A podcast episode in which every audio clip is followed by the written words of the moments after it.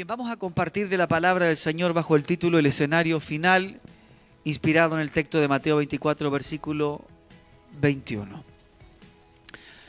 Algo que nosotros tenemos que entender, hermanos, iglesia del Señor en este día, es que el mundo está cambiando. Nosotros tenemos que, nosotros no podemos hacer como que si nada está sucediendo.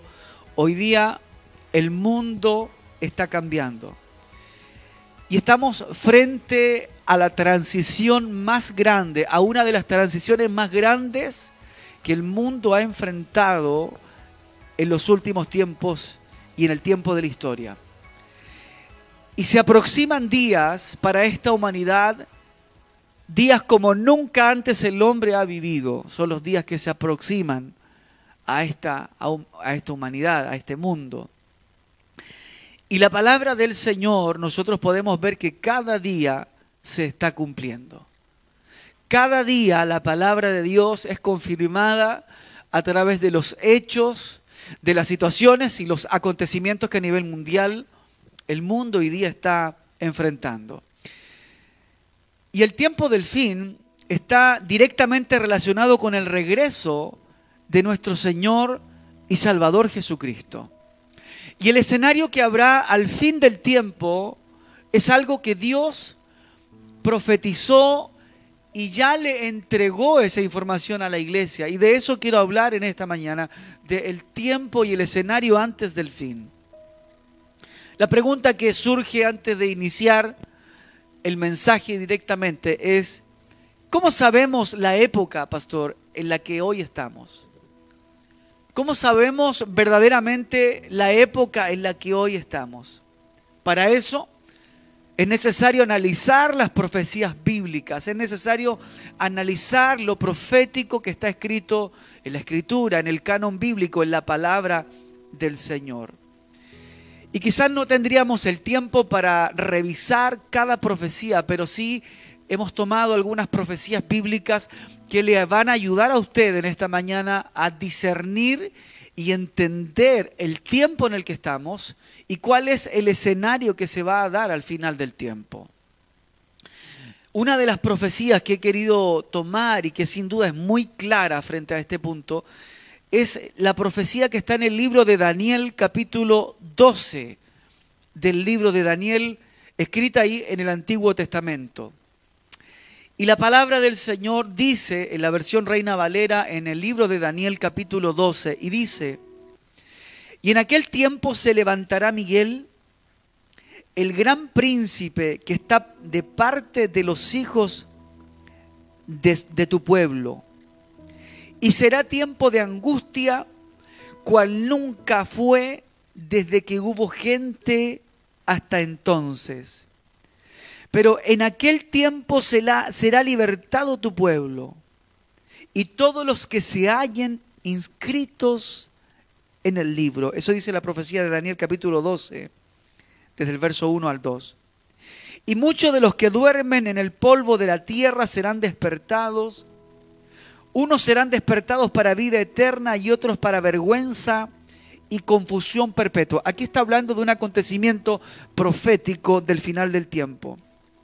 Los entendidos resplandecerán como el resplandor del firmamento y los que enseñan la justicia a la multitud como las estrellas a perpetua eternidad. Escucha lo que dice el Señor. Pero tú, Daniel, cierra las palabras y, sella el libro hasta el tiempo del fin. Y muchos correrán de aquí para allá y la ciencia aumentará. Esta profecía bíblica que está en Daniel capítulo 12, versículo 2 al 3, está hablando sobre el tiempo del fin, sobre cómo se dará el escenario y la atmósfera al final del tiempo. Primer punto que analizamos de esta profecía bíblica de Daniel capítulo 12. Primero, en Judas capítulo 1, versículo 9, a Miguel se le dice y se le reconoce como un arcángel. Recuerde, que en Daniel dice, y se levantará Miguel. Miguel entonces en Judas capítulo 1, versículo 9, se, se le reconoce como un arcángel. Se, se levantará este arcángel que en hebreo significa quién es como Dios. Algunos piensan que Miguel es Cristo. Y no vamos a, entrar a debatir si es o no la interpretación correcta, pero el punto es que en el tiempo final se levantará el arcángel, según Judas 1, verso 9, el arcángel Miguel. Y dice que la función de este arcángel será estar a favor de su pueblo, según Daniel capítulo 12. Eso quiere decir que por más adverso que sea el escenario al final del tiempo, el pueblo de Dios no estará solo al final del tiempo. También lo sabemos por Mateo 28, 19. Dice que el Espíritu Santo está con nosotros, el Señor está con nosotros y estará con nosotros todos los días al final del tiempo. Mateo 28, 19. Pero también acá, Daniel capítulo 12 nos enfoca que el pueblo de Dios al final del tiempo no estará solo. Ahora, como segundo punto, se le llama pueblo de Dios a los que se hallen inscritos en el libro. Eso dice Daniel capítulo 12. Que solamente es y es llamado pueblo de Dios quienes están inscritos en el libro. Esto quiere decir entonces que hay un registro celestial.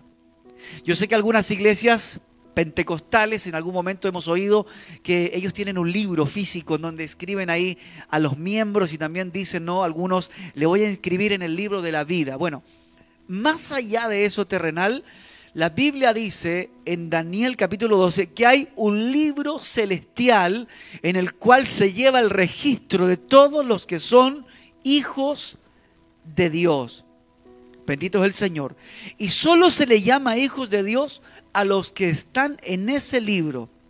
Esto quiere decir entonces que si somos pueblo de Dios, si usted es pueblo de Dios, su nombre debe estar allí. Ahora, las opiniones personales entonces nos da cuenta esta profecía bíblica que no son tan importantes. Por ejemplo, de decir, no, esta persona es cristiano, este es hijo de Dios. Vaya donde esa persona porque es una hija de Dios. Esa es una opinión personal. Lo que importa aquí es la opinión que el cielo tiene de nosotros. Lo importante en esto es la opinión celestial que hay de cada individuo.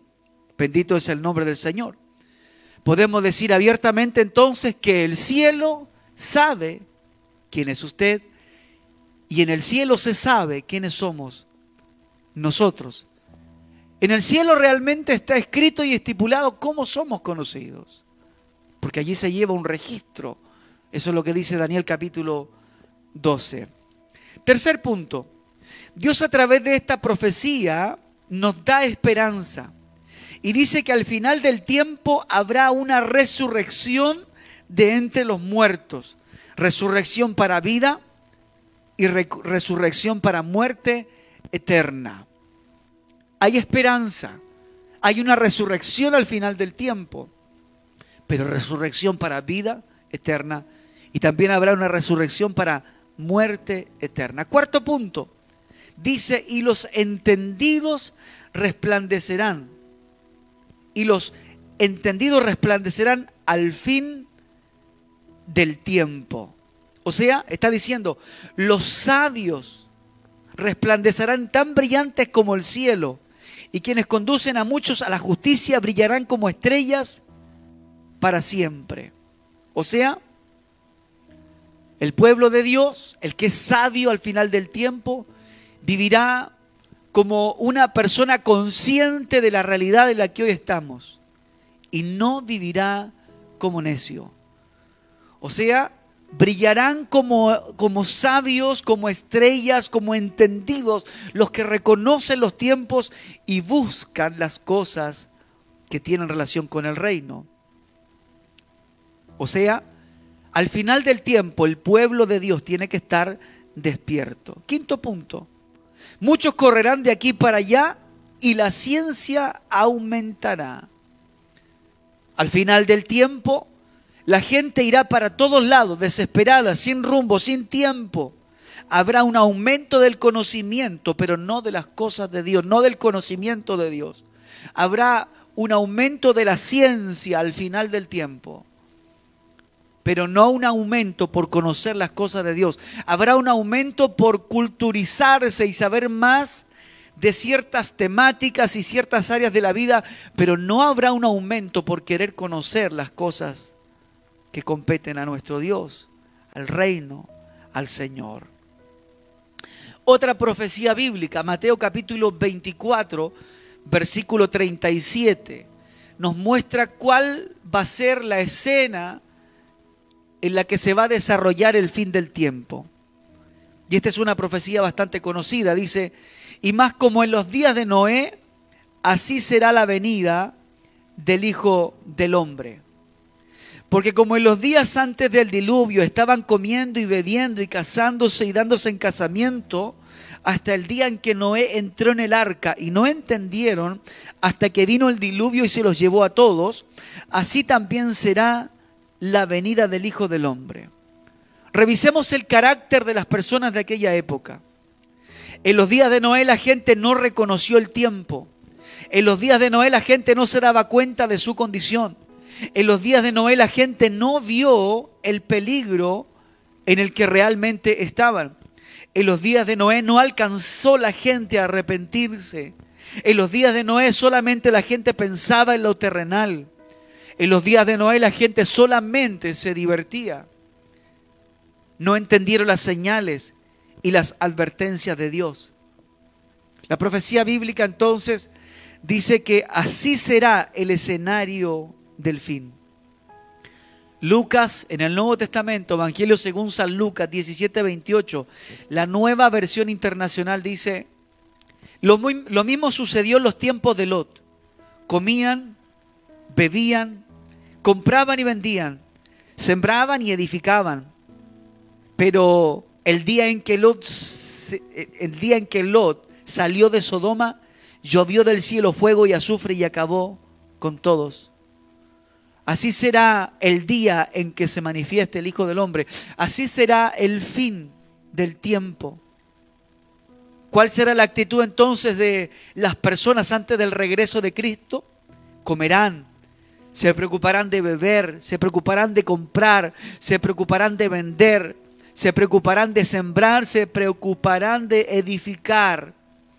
Atenderán a todas las cosas en la vida menos a los de Dios, a lo de Dios. Y cuando analizamos la realidad del mundo en el que hoy nosotros estamos, nos damos cuenta que no es una realidad muy diferente a la realidad que se vivía en la época del tiempo de Noé.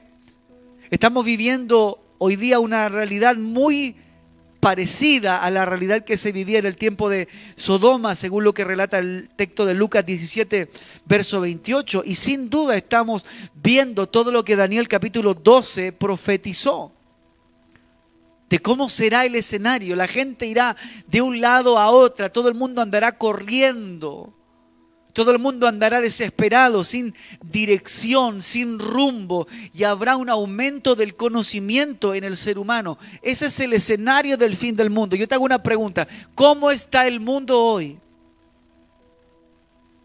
Santo es el nombre del Señor. Ese es el escenario que habrá al final del tiempo. Y Dios en este escenario le aconseja una palabra a los hijos de Dios. Abro comillas, ¿quiénes son hijos de Dios? Dijimos que Daniel 12 dice los que se hallen inscritos en el libro celestial, pero en el Nuevo Testamento hay otra referencia en Juan 1, verso 12, y dice, más a todos los que le recibieron y a los que creen en su nombre les dio potestad de ser hechos hijos Dios. Juan 1, 12, ese es hijo de Dios, el que le ha recibido y ha creído en Cristo, se le ha dado entonces autoridad de ser llamado hijo de Dios. Y Dios le entrega una palabra a sus hijos. Y Dios le dice a través del apóstol Pablo a su iglesia y le dice, sean pues imitadores de Dios como hijos amados. Estoy leyendo Efesios 5 y anden en amor como también Cristo nos amó y se entregó a sí mismo por nosotros, ofrenda y sacrificio a Dios en olor fragante. Escuche, verso 3. Pero la fornicación y toda la inmundicia o avaricia, ni aun se nombre entre ustedes, como conviene a los santos, a los hijos de Dios. Ni hablen palabras deshonestas, ni hablen de necedades, ni de truanerías que no convienen, sino antes bien anden con acciones de gracias. Porque sabéis esto, que ningún fornicario o inmundo o persona que sea avara o que sea idólatra tiene una herencia en el reino de Cristo y de Dios. Nadie les engañe, hermanos, con palabras vanas, porque por estas cosas viene la ira de Dios sobre los hijos de desobediencia. No sean participantes con ellos, porque en otro tiempo ustedes eran tinieblas, mas ahora ustedes son luz en el Señor. Anden como hijos de luz. Porque el fruto del Espíritu, recuerden, es bondad, justicia y verdad. Comprobando lo que siempre es agradable al Señor. O sea, en cada área de su vida analicen lo que a Dios verdaderamente le agrada que ustedes hagan. Y no participen en las obras infructuosas de las tinieblas, sino repréndanlas, porque vergonzoso es aún hablar de lo que la gente mala hace en secreto. Mas todas estas cosas cuando son puestas en evidencia por la luz, son ellas manifiestas porque la luz es lo que manifiesta todo. Pero escucha lo que dice acá. Por lo cual dice, despiértate tú que duermes y levántate de los muertos y te alumbrará Cristo. Pablo le está hablando a los efesios. Miren pues con diligencia cómo andéis no como necios, sino como sabios, aprovechando bien el tiempo porque los días son malos. Por tanto, no, no, no sean insensatos, sino sean entendidos de cuál es la voluntad del Señor. Apunta a lo mismo que Daniel capítulo 12 dice. Debemos aprovechar bien el tiempo como sabios, como hijos de luz. Ahora, todos nosotros tenemos que reconocer que hemos sido consumidos en alguna manera por el sistema del mundo. Usted, yo, los que nos ven, los que nos escuchan por radio, en algún momento hemos sido consumidos por el sistema del mundo. Bendito sea el nombre del Señor. Y el mundo nos ha robado una de las cosas más valiosas que tú tienes. ¿Y sabes qué es? Tu tiempo. Tu tiempo. Tu auto no es lo valioso, tu refrigerador no es lo valioso, el mundo te está robando tu tiempo. Santo es el nombre del Señor. Pero a través del Espíritu Santo, Dios está colocando en esta mañana una palabra en tu corazón. ¿Y cuál es la palabra, pastor? Mira hacia los cielos. Mira hacia los cielos y date cuenta el tiempo en el que hoy el mundo está viviendo. Quiero hablarle al joven, si hay algún joven que me está escuchando. Acuérdate de Dios ahora, no mañana. Eclesiastés 12, verso 1. Hoy día acuérdate de Dios. Quiero hablarle a la iglesia. Jesús le llama a quien no sabe reconocer el tiempo Jesús le llama hipócrita. Lucas 12, verso 56. Hermanos, no durmamos como aquellos que no se dan cuenta de lo que está sucediendo. No sigamos en este sueño espiritual como aquellos que no están entendiendo y no están reconociendo las señales de lo que está pasando. Algo está sucediendo en el mundo. El mundo está enfrentando una transición. Los gobiernos están comenzando a ser cambiados. Normas nuevas vienen a las naciones. La iglesia tiene que estar despierta. Santo es el nombre del Señor. Usted tiene que saber lo que está sucediendo. Dios le dice una palabra a una iglesia que está en Apocalipsis, que se llama la iglesia de Sardis, en Apocalipsis 3, versículo 2 en adelante y le dice, sé vigilante y afirma las otras cosas que están para morir, porque no he hallado tus obras perfectas delante de Dios. Acuérdate pues de lo que has recibido y oído y guárdalo y arrepiéntete. Pues si no velas, si no estás despierto, si no estás atento, vendré sobre ti como ladrón y no sabrás a qué hora vendré sobre ti. Hermanos, la iglesia no puede estar durmiendo espiritualmente y pensar que los cambios que el mundo hoy día está enfrentando es algo natural, es algo normal. No, hermanos. Son señales de que el escenario para el fin se está preparando. Nada volverá a ser como antes. Nada volverá a ser igual. Si pensabas que la iglesia de aquí en adelante volverá a reunirse como lo hacía normalmente, ¿te acuerdas cuando salías de casa y tú decías, bueno, hoy domingo iré a la reunión, iré con mi familia, tendremos la libertad para reunirnos, para adorar a Dios, para alabar a Dios, eh, para exaltar a Dios, saludar a mis hermanos? No, te equivocas, nada volverá a ser igual de aquí en adelante. El mundo está cambiando, las cosas ya no son igual.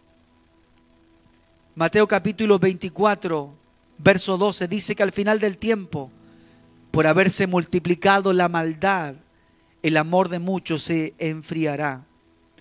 La nueva traducción viviente en este mismo capítulo de Mateo 24, 12, y abundará el pecado, dice, por todas partes, y el amor de la gente se enfriará. ¿Por qué se enfriará el amor del ser humano? Por la abundancia de la maldad, del desenfreno, de la inmoralidad y del pecado que estará por todas partes. Hermano, amigo que me escuchas, puedes seguir viviendo la vida y viendo tu vida y haciendo las cosas que normalmente haces pensando que nada está sucediendo en el mundo. Puedes hacer caso omiso a lo que Dios te habla en esta mañana o puedes disponerte a despertar del sueño espiritual en el que estás. El mundo está siendo manejado por quienes no tienen a Cristo en su corazón. Colosenses capítulo 3, versículo 6, les llama los hijos de desobediencia.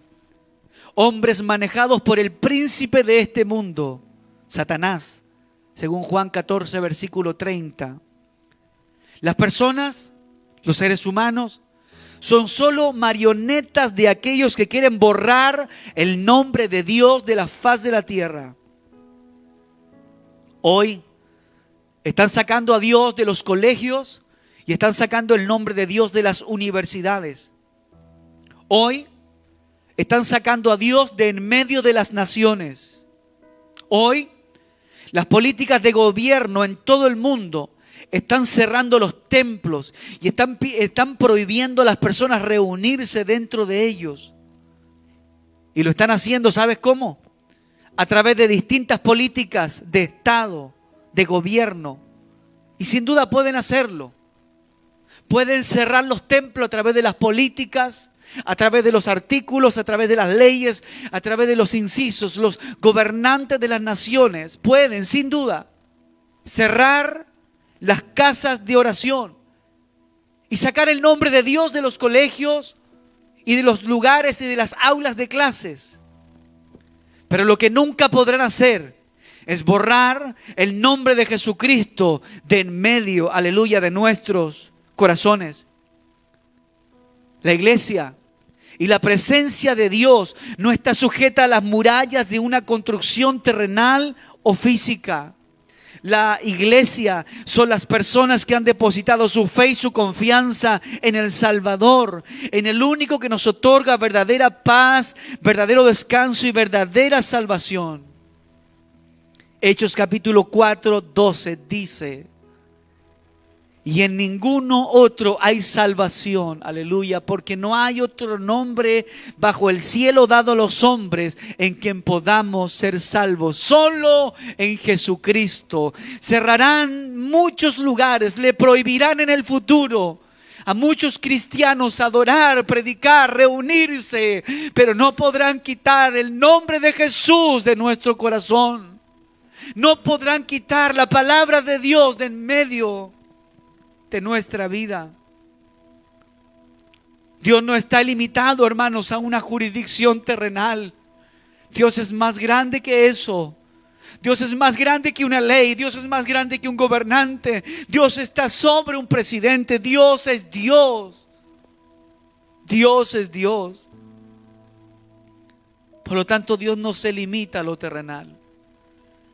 Hechos capítulo 7, verso 48 y dice, Si bien el Altísimo no habita en templos hechos por mano de hombre, como dice el profeta, el cielo es mi trono y la tierra es estrado de mis pies. ¿Qué casa me edificaréis? dice el Señor, o cuál es el lugar de mi reposo. No hay lugar físico que pueda contener a Dios. Dios es mucho más que eso. Dios es mucho más que eso. Hechos 17, 24 dice, y el Dios que hizo el mundo y todas las cosas que en él hay, siendo el Señor del cielo y de la tierra, no habita en templos hechos por manos humanas, ni es honrado por manos de hombres, como si necesitare de algo, pues Él es quien da a todos vida y aliento a todas las cosas. Y de una sangre ha hecho todo linaje de los hombres. Santo es el Señor para que habiten sobre toda la faz de la tierra y les ha prefijado el orden de los tiempos y los límites de su habitación para que busquen a Dios y si en alguna manera palpando puedan hallarle, aunque ciertamente no está lejos de cada uno de nosotros. Porque en Él vivimos y nos movemos y somos como algunos de nuestros o de vuestros propios profetas también ha dicho, porque linaje suyo somos. No hay un lugar que podamos en el que podamos contener a Dios. Él es Señor. Él es Dios. Y la palabra sigue tocando, la palabra sigue transformando, sigue tocando vidas. Y como te dije hace algunos meses o años atrás, aunque sea debajo de un árbol o en la quebrada de un monte, allí se reunirá la iglesia. Podrán prohibir las reuniones en el futuro, como ya lo están haciendo, y usando argumentos que para muchos son válidos, y para otros y para muchos cristianos son simplemente estrategias para presionar al pueblo de Dios. Pero te digo algo, en cualquier lugar nos reuniremos y adoraremos al Dios que está en los cielos, porque Él no se limita a una figura física o terrenal. Y hay una palabra que Dios nos entrega en Apocalipsis 22, versículo 12 y dice, y termino con esto, el Señor dice, Apocalipsis 22, 12, he aquí yo vengo pronto y mi galardón conmigo para recompensar a cada uno según sea su obra. Yo soy el alfa y la omega, soy el principio y soy el fin, soy el primero y el último. Bienaventurados los que lavan sus ropas para tener derecho al árbol de la vida y para entrar en las puertas en la ciudad. Estamos frente a un mundo que está cambiando. Estamos frente al escenario del final de los tiempos. Por eso dice la escritura, y solo aquellos que perseveren hasta el fin, estos serán salvos.